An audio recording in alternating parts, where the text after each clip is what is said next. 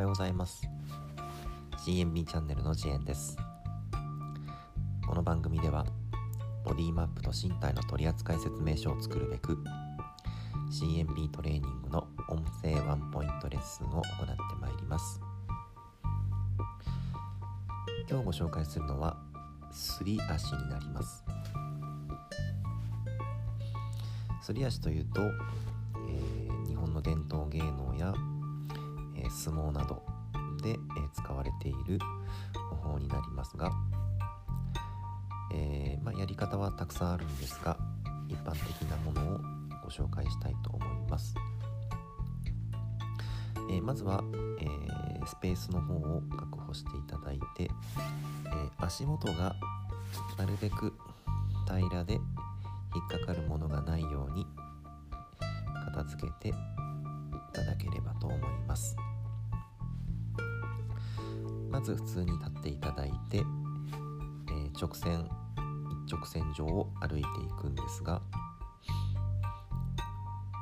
歩く時に、えー、普段どうしてもこう床を蹴ったり引っ掛けたりして歩いていると思うんですがそういう動作がないように足の裏を床に接したままなるべく床から離れないようにきます。はじめは床をする音が出て構わないんですが慣れてきたら足と床の間に1枚紙を挟んでいるようなイメージでほんの少しだけ床から足が浮いてるようなイメージを持って移動してみてください。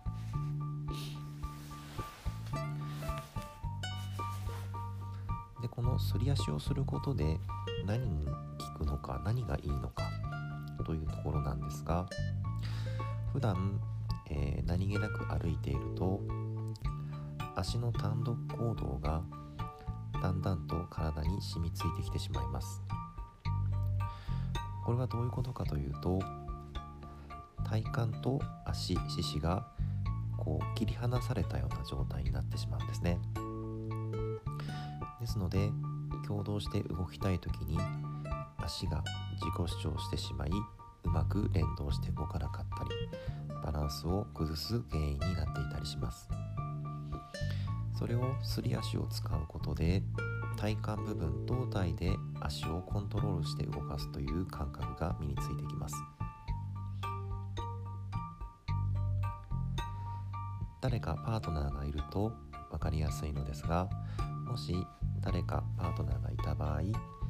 腰の辺りなどを手で支えて後ろから支えていただくと分かりやすいと思います。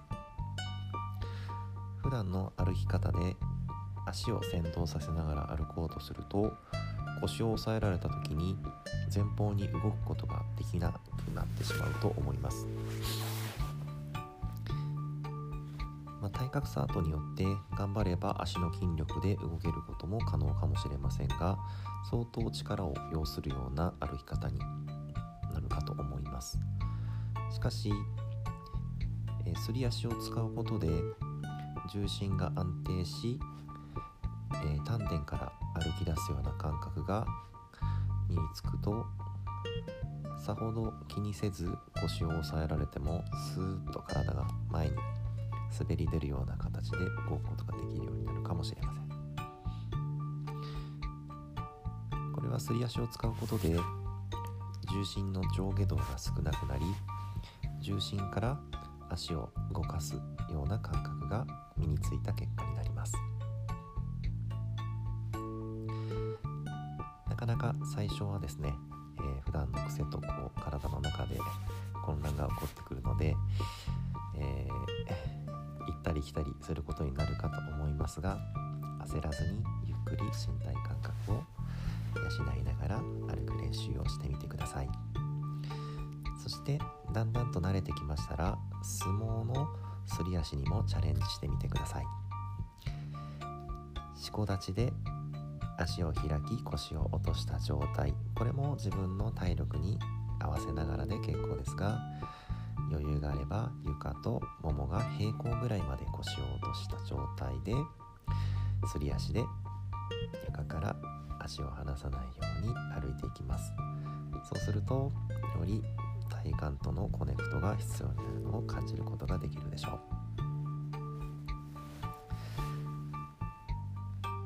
今日は、えー、このぐらいにしたいと思います。ご視聴ありがとうございました。